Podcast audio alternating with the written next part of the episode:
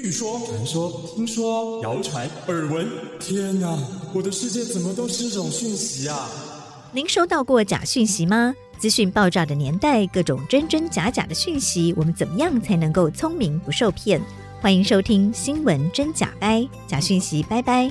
我是黄兆辉，这里是由台湾事实查核教育基金会所制作的 Podcast 节目。Hello，大家好，欢迎来到新闻真假掰，我是赵辉。台湾事实查核教育基金会从去年开始呢，我们推广了一项台湾媒体素养计划，串联起全台湾的几十所社区大学，还有几个公民团体。我们希望把这四年来学习到的事实查核的技巧，还有关于呃媒体素养。怎么认识假讯息？就在我们的周遭，对假讯息提高这个危机意识，同时也教社会大众怎么样来分辨讯息的真假。所以，呃，社区大学在全台湾有几十所的分校，那总共每年有一万门的课程。我们借由跟社区大学老师们的合作，就可以把媒体素养教育推广到更多民众，让更多民众来了解。那我们今天首先就要来采访社大全促会的秘书长杨志斌。志斌好，嗯，周辉好。哎，志斌跟我们分享一下，为什么我们在跟社大的合作的媒体素养计划，我们是用了一个全球独步的融入式课程。我首先也是被你们一步一步的鼓励出来的结果啦。用融入式课程在社大这边有很长的经验。当我们想要处理社会上公共议题的时候，可是跟平常我们所学的课程内容是很遥远的。那这时候怎么办呢？其实我们就有所谓的融入式教学。把比较遥远的公共的课题放到平常我们教学的内容里头，呃，一方面就不用再等待说一个另外的时机来正经八百的来讲这些公共议题，另外一方面呢，我们也是觉得是说对公共性关怀也是应该一种素养。无时无地，只要大家有心，应该就地就可以讨论起来。所以这也是一种民主能力的锻炼。所以这个大概就是我们期待已久。那当初接受你们的邀请，更意识到说假新闻对当代社会来讲，它是一个非常重大的课题，甚至会侵蚀到我们整个社会的基石。所以，呃，我们那时候有考虑，有几种方式。一种方式呢，当然就是大规模培训贾新闻的师资啊，让他上到呃各个社大去。可是这个东西想起来就是一种旷日费时哦，那种大军团作战，那也很需要呃这个整个 NPO 的领域哦，查核中心大家一起来储备那个师资，这个是大工程。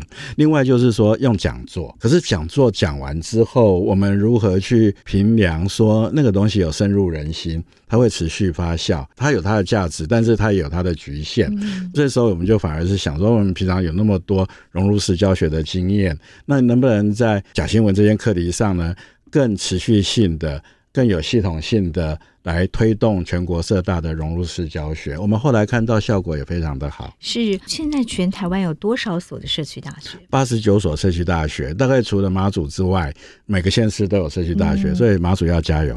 所以离岛也都有，对不对？离岛都有，金门、澎湖都有。对，都有社区大学。哦，所以有八十九所，所那总共有多少位的老师？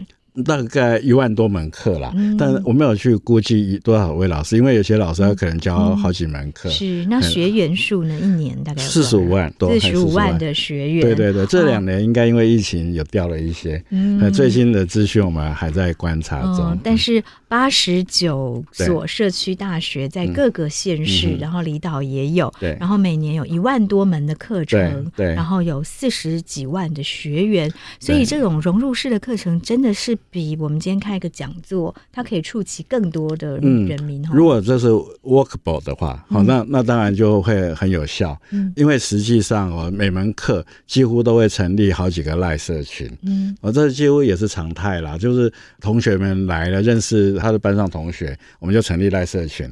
平常就是老师给作业啊，同学讨论啊，约出去啊等等，就来联谊。那我们也知道说，现在太多的讯息都会透过赖社群，大家转发。嗯，呃，听说有一门课还有五六个赖社群，因为同学就自动号召了等等。但是赖社群还不只是学员，说不定还有他们的家人跟朋友。所以这个社会网络其实是错综复杂的啦。就是台湾社会的民间力量就是非常的多元，是是这样。那这些赖社群如果都可以变成是对于假新闻有高警觉性的一个文化长城，嗯、那那我觉得至少可以在某种程度上降缓那个假新闻的传递速度。嗯、所以我们后来在这个融入式教学里头，我们甚至还有一两个沙龙，就是老师主动提的，就是说，那我如何来面对我班上的赖社群？有些老师是不介入的，因为那就是说同学自己玩；有些老师会介入，但是。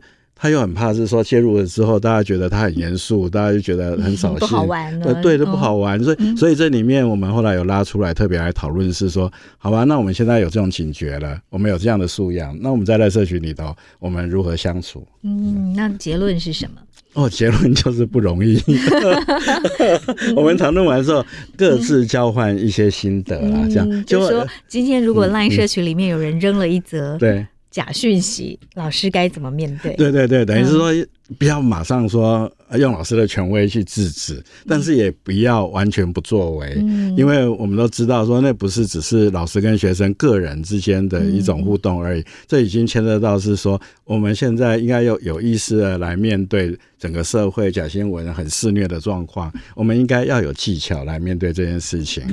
我们有些老师是本来是不加赖的，嗯、因为他觉得就是让同学自己去玩。是可是他这样听的时候，进来有一位老师，他本来不加赖，他就跟其他老师就成立了研究小组，嗯、就老师们成立了如何因应赖的互动的研究小组来研发这事情。嗯、虽然呢、啊，我们那时候并没有说一定有什么 SOP，可是我觉得在讨论过程当中，哈，老师有意识。到，马上说对方不对，这个是不好的。就好像美玉以为我们会有时候觉得，有时候贸然的就把它置入其中，整个家庭气氛都会弄零。就是他的方式太快了，就说你不对，你贴了一个可疑讯息，他马上跳出破解的讯息来，好像。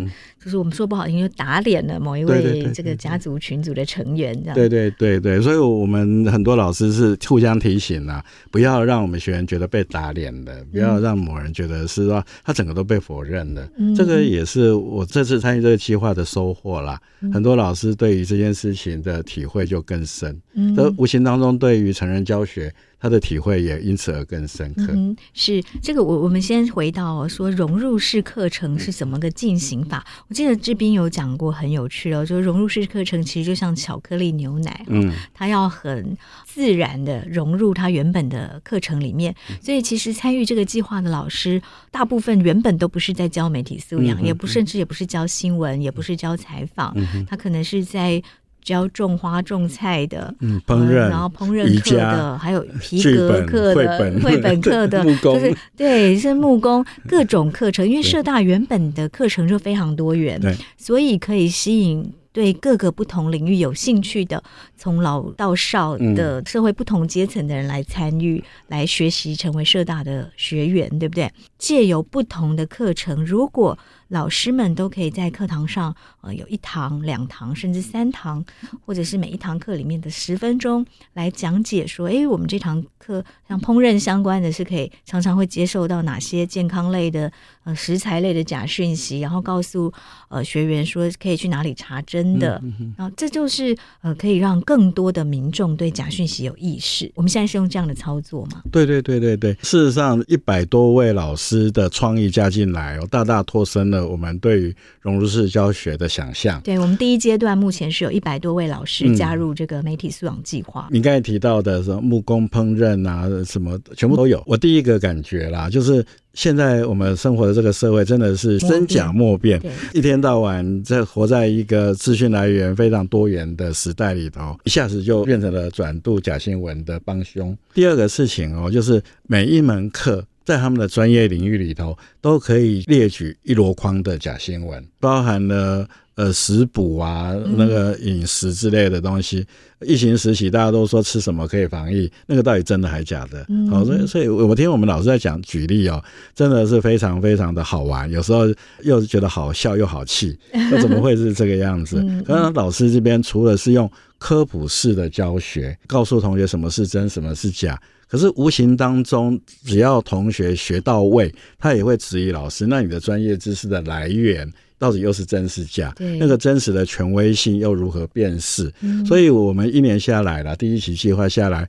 很多老师共同的共识是说，恐怕告诉同学发展批判性的一种思考能力，才是面对假新闻最核心、最需要的职能。包含老师本身呐、啊，嗯、随时的对于知识的真假跟它的来源有所警觉、怀疑的态度，然后呃，知道怎么去求证，对不对？对。然后在这个过程当中，老师跟同学其实都要处于更平等的关系。老师不要一直扮演一种权威性的角色。嗯、因为当他发现无意当中吸收知识的过程当中，说不定。又是假新闻，平等的共学团，怎么样运用我事实查核中心提供的工具，大家一起去找真伪。嗯哼，所以这个计划从去年秋天实施到现在，刚刚志斌有说，大概有一百多位老师分散在二十几所社区大学加入了这个计划。所以这半年多来，您的心得？从社大的领域来说，我们一万多门课，啊，现在才一百多位老师有加入而已。我觉得这个还有很大的空间可以成长。社大的。学员之于台湾整个社会来讲，又还是少数，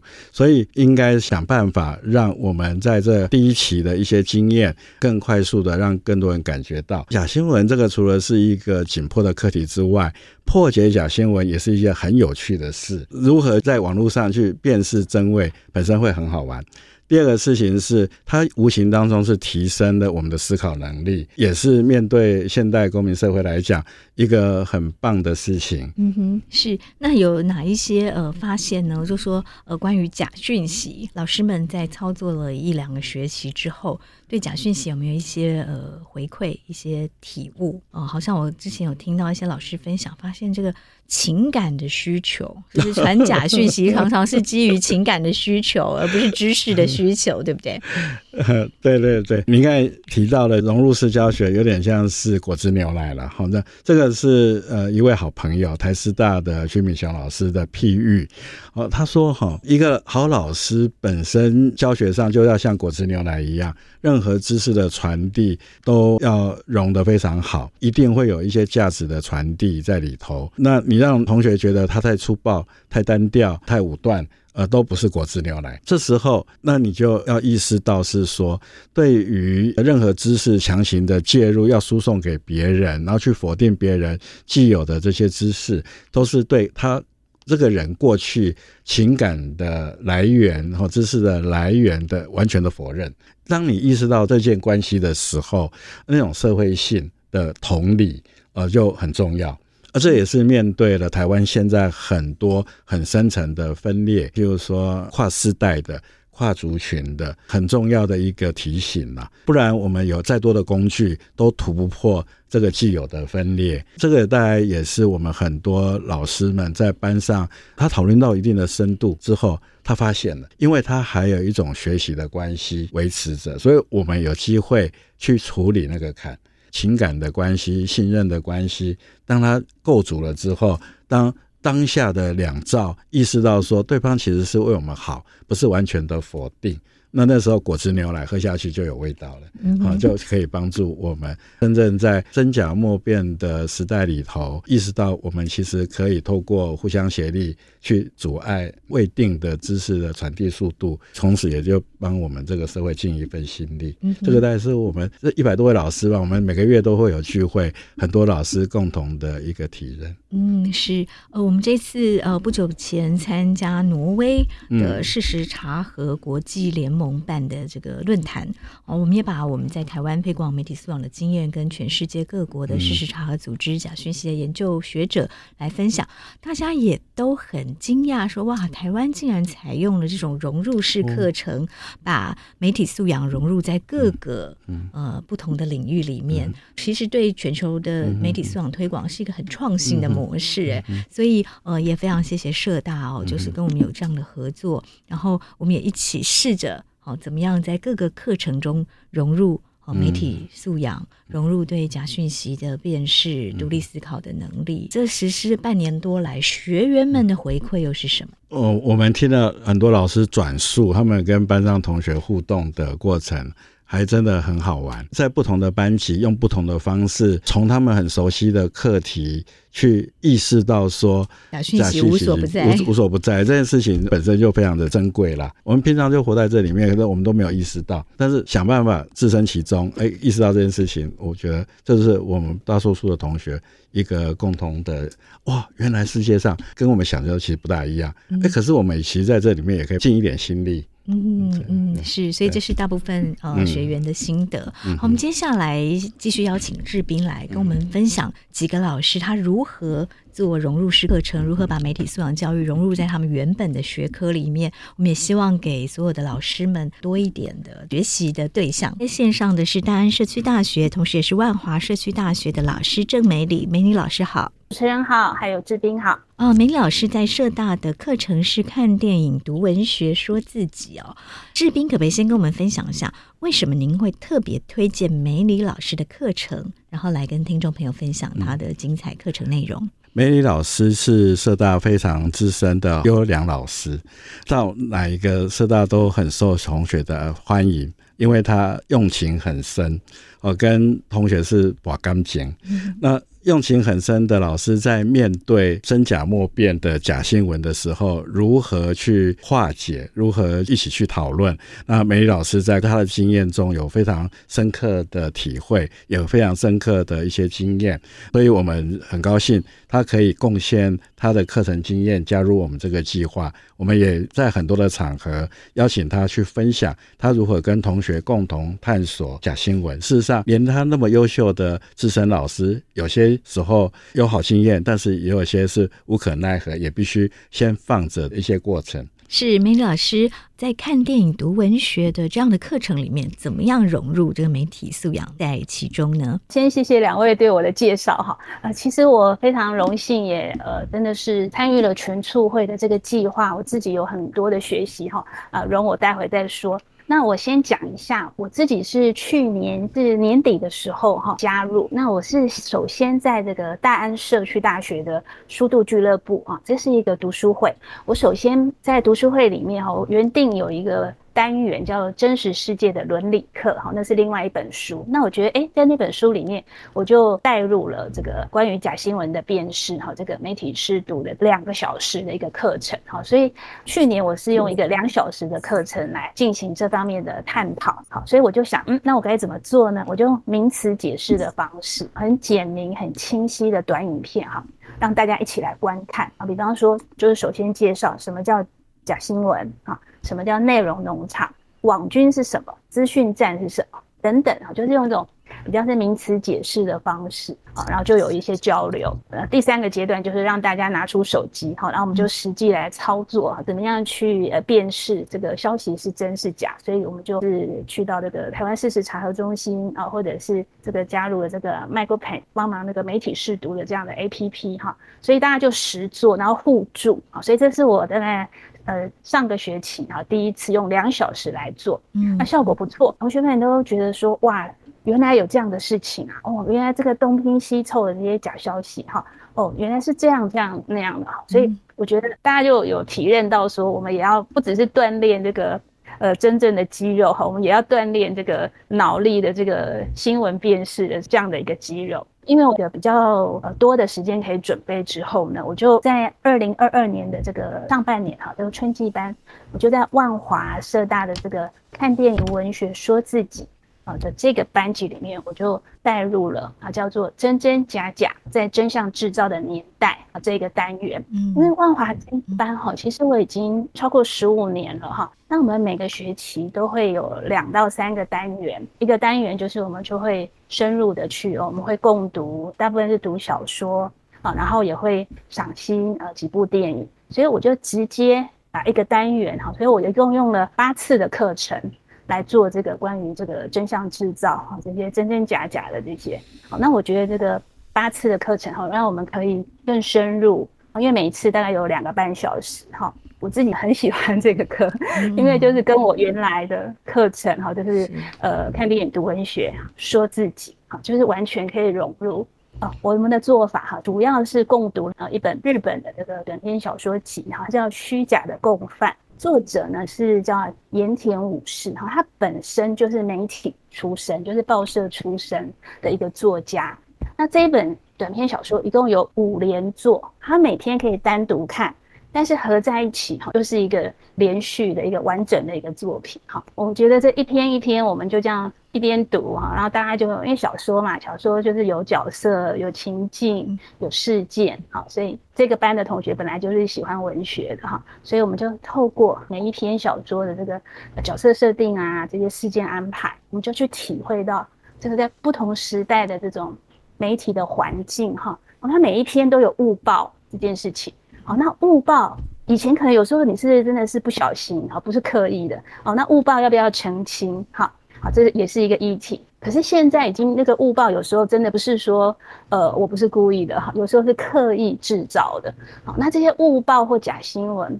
带来很多的伤害，在小说里也也透过一些人物哈，让我们看到了。那我觉得文学的阅读哈，它就是会让我们可以深入其境嘛哈，所以大家会感同身受。是每每一堂课读一篇，那读完之后您会跟他们做一些讨论。读完小说，每一篇小说也会有同学报告，然后我都会设定一些，就从小说里面，我们就会带出一些课题哦，就是诶，如果是你，你会怎么选择啊？例如这个，那他为什么会这样啊？因为里面还是有一些人性的议题嘛，哈、嗯嗯，因为是比较好的文学哈，它不是像这种八点档，就是好好人坏人分那么清楚，所以 所以里面我们会读到一些人性哈，或者一些结构上的问题。为什么会有很多的误报或假新闻，呃，或者是刻意制造的哈？这其实还是有一些利益嘛，啊，或者一些呃政治权利等等这些因素在里面啊，其实是还蛮细致和复杂。那我觉得透过小说的阅读啊，我感觉是一个很有效的一个学习的方式，嗯、所以我也蛮跟大家推荐这本小说。是，是听起来就非常有趣。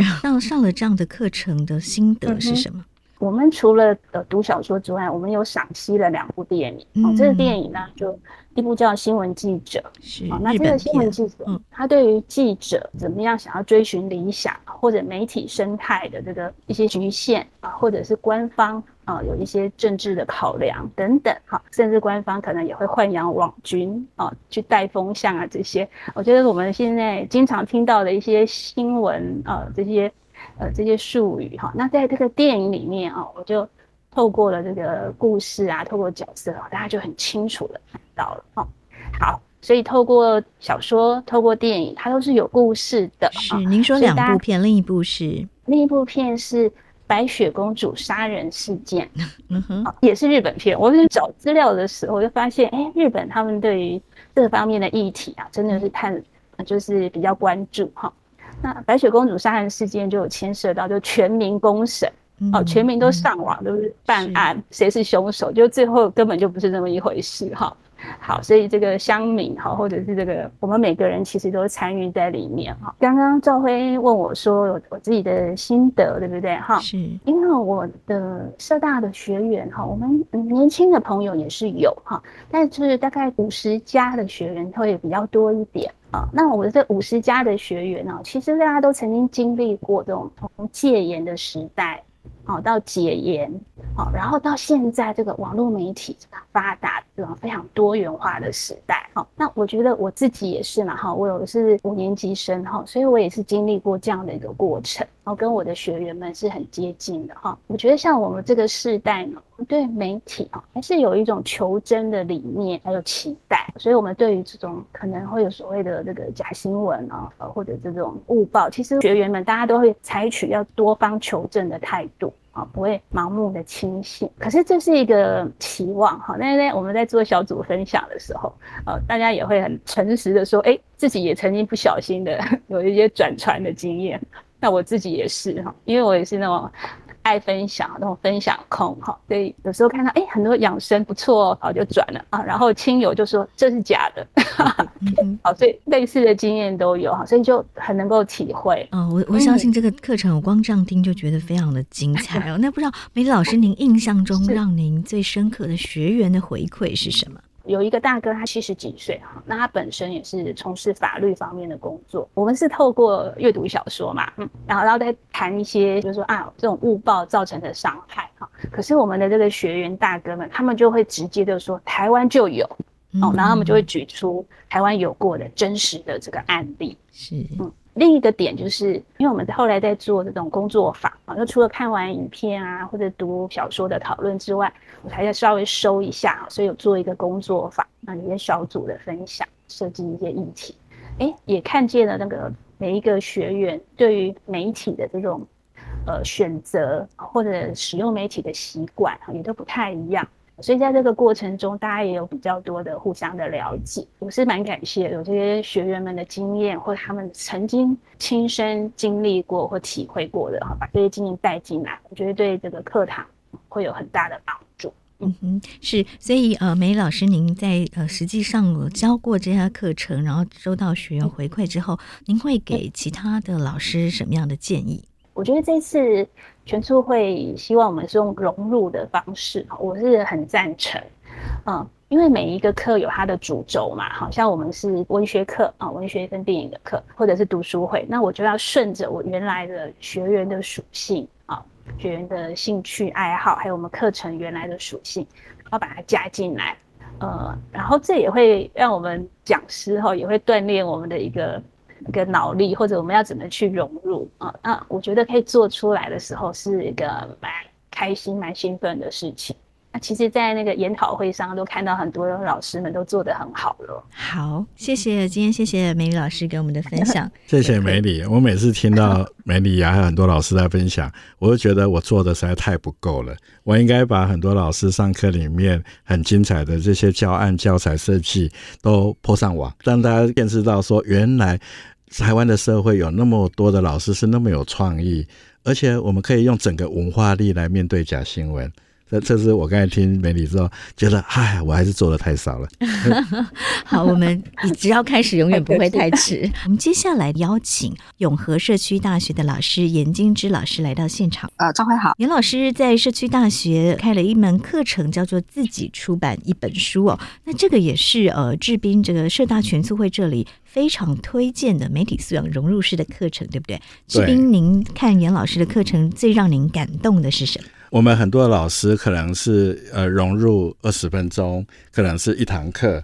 那严金枝老师是买一送十，他是整个学期都投入了。对于疫情的所有假新闻的追索，待会我们来听听严老师怎么说。是严老师，您怎么样在自己出版一本书里面呃跟大家做媒体素养的推广？自己出版一本书哦，顾名思义呢，就是。自己是一个自媒体，那我们本来就是在做有关于媒体创作，其实也算是误打误撞呢，发现呢有全促会这样的一个讯息呢，那我会觉得说，哎，我们希望这个同学啊出版了真实的内容，不要使用这个假的讯息，所以呢，在一开始的时候呢，我就有加入这样的一个计划。关于这个媒体素养这样一个课程啊，进入到我们这个课程当中啊，大概已经推行了三个学期了。我们讲说一个比较广泛的一个媒体素养，其实我会说一整个学期都是。不过当然了，针对所谓的这个假讯息的一个内容来讲的话，我们大概会是在一学期当中哦，用一堂课。就是整整的一周的一个时间了，或是说我们会分个几次哦，大概每一次一个半小时哦，就是来进行看学生的一个情况的一个不同哦，会给予一个不同的呃进行的一个方法。在第一个学期的时候，因为才刚刚开始，所以是一个比较传统，就是说，哎，你认不认识假讯息呀？我们介绍查核的单位啦。以及介绍他说，哎，你怎样用查核的工具？比如说那时候，呃，全处会告诉我们，比如说用那个 Google 的图片反搜，或是用 TinyEye。就是类似这样子的工具哦来进行，我觉得这是一个很好的一个起点。那在这一个学期的课程呢，就是导入这样的一个课程之后呢，当时想说，哎，我们要一起哦来合写，就是一本书。那我们想说，哎，既然这是一个那么长期的整个社会笼罩在一个疫情的一个状况之下，所以我们就写了一本书，叫《走过一年》。那个疫就是、嗯、呃疫情，疫情，就是疫情的对防疫的疫，对，走过一年，在这个当中呢，同学们就开始去回溯他们在这个疫情当中所见所闻，然后去做一些沉淀跟反省。那我也在这里头呢，就是贡献了一个章节啊，因为当时我觉得说，哎，为什么我们社会上一天到晚在针对疫情当中各式各样的题目我在那边吵架？其实老实说，我自己也不是很清楚。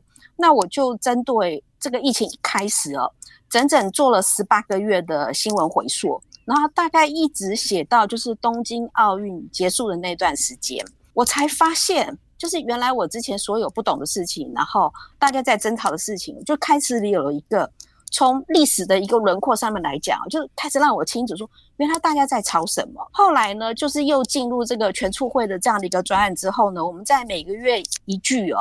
就是大家老师要分享说的一些发现了，那我把这个书哦，就重新再拿出来，以及在对照台湾事实查核中心哦，当时有发生的一些，特别是疫苗一个部分的一些假讯息，那我在对对照我所查出的这些新闻事件，我突然就会恍然大悟，就说所有的假讯息其实就是会跟着。呃，我们当时的一些呃的新闻，就是我们所发生的一个情况哦，出现亦步亦趋的制造我们的疑虑，这是对我来讲哦，是一个非常非常大的一个发现。那么我在第二个学期，我们就是这个媒体素养这个课程的时候，当时因为同学比较年轻，那我们是用讨论的一个方式，哎，大家来讨论说，哎，你怎样来判断假讯息？就比较不是那种单方面的这种讲解，就大家就。年轻人嘛，就讲说，他们其实对假讯息也就是很有警觉性，而且呢，他也知道说，哎，如果你传播假讯息的话，你会受到什么样的一个法律制裁，有哪些法则？我就觉得这些同学好厉害哦。可是呢，我发现在现场哦，就是有一种气氛，就是说，有人就说，哎呀，这个面对假讯息啊。啊，我只要不要被骗就没有关系，就是让人家觉得有一点，哎，怎么会有这种奇怪的这种情绪出现？应该有一些人会觉得自己永远不会被骗，对，对不对？对，没有错。还有人就说，哎，台湾事实查核中心这些哦，你不要全部都相信啦。对，所以我就觉得说，至少在我们的班上来讲，这个课程已经到了下一个演化的一个地步，就说好，如果你也会去质疑这些所谓事实查核单位，那么你自己有没有？所谓的独立判断的一个能力呢？嗯、没错，这个也非常棒哦。这也是为什么台湾事实查核中心要开始推媒体素养教育哦，必须要对所有的讯息保持怀疑的态度嘛。那谁最可信？自己最可信。所以我们要把媒体素养的呃这些知识可以推广到所有的民众，每一个人靠自己的独立思考能力，靠自己的事实查核的技巧来确认讯息真假。我觉得在传授这个媒体素养这个部分哦，有一些。新的一些想法，特别是就是在老师之间有在提到说哈，这个独立思考，其中有一个部分就是说分辨讯息，比如说你到底会不会分辨事实跟意见，这个在台湾事实查核中心的这个所谓的问卷调查当中也发现，那我就发现呢，这个能力啊，如何去分辨事实跟意见，就变成是一个非常非常重要的课题。是对，因为事实才需要做查核，那如果意见，其实我们是尊重每个人的言论自由，对不对？所以，严老师，您要不要跟我们举一个例子？您在课堂上怎么跟学员教导说怎么分辨事实跟意见？其实啊，一开始的时候，因为我是这一学期第一次来谈所谓的事实跟意见，那我就直接把台湾事实查核中心的问卷调查当中。它里头就有问卷的题目，就说，哎，哪一条是事实，哪一条是意见？我就把那几题拿出来，就问班上的同学，我觉得还蛮有意思的，并不是每个人会百分之百全部答对。是哪一题？您觉得对大家来说最困难？比如说里头讲到一个部分，就是说投票年龄嘛，要降到十八岁，就说，哎，投票年龄降到十八岁，将来就可以。比如说有助于这个民主的一个发展，其实对这一题大家有很大的一个争议，就是有人认同，有人不认同。嗯嗯，对，就是投票年龄要不要降到十八岁，或者现在的投票年龄是是几岁，这个是一个事实，对不对？但是它是不是有助于民主发展？这个可能或许就是呃，有些人觉得见仁见智了。对，变成说这就是一个很好，大家可以去讨论的一个题目。那您的这个自己出版一本书的操作上是怎么操作呢？就是说自己出版一本书，它被归类于比较是属于电脑技术类。当然，在全学期的课程当中，比较是属于说，那这本书它要变成，比如说电子书，它要怎么样去完成制作，然后去上架。那当然是一个比较技术面的。但是在内容面来讲的话呢，加入了所谓这种媒体素养，有关于这种假讯息，比如说还有这种讯息的一些判断之外呢，我们也加入这种著作权法法律上面的一些概念，然后去加强它在内容上面的掌握。严老师，我上次听您在分享的时候，您是把新闻事件跟谣言做了一些整理，还做了一个时间轴的排序，对不对？是的，当然你刚刚提到说哈，这一本书哦。走过一年哦，它不是我们每学期都要去写作，而是在其中一学期哦，那我们就是共同创作了。在您刚刚提到说这个所谓的这个历史的时间轴啊，只是说，呃，我就这个走过一年当中，我们选其中的一个主题，那就是由我来负责。那我的写法就是一般同学的写法，可能是说他的一种心情的写照，或是说一种诗歌的一些表述。我们甚至还有一位哦。他是在这个万华疫情大爆发的时候的确诊者，然后他记录他的确诊一个实际的经历的一些情况。那我写的一个部分呢，是做所谓的新闻历史回顾。那我也把这个所谓的新闻历史回顾的这件事情，因为它是已经是一个自出版的一个作品，它可以在电子书平台哦免费的下载。所以后来呢，我们每次在讲说，哎，你是第一次来，那么你要做一本电子书，那么它就会变成我们的一个教材。除了制作的这个过程，你可以去学习之外呢，里头的内容也可以融入到说对学生来说明说，哎，我们一直在讲说你要去写一个真实的一个内容，比如说像这些的一些写法呢，就可以让同学未来他们在创作的时候可以去做参考。嗯，是严老师，您提到说，呃，这个走过一年这本书的出版，让您发现说，谣言回来会跟着时事来吗？实际的操作上跟媒体素养有关的部分，可能要跟听众说明一下。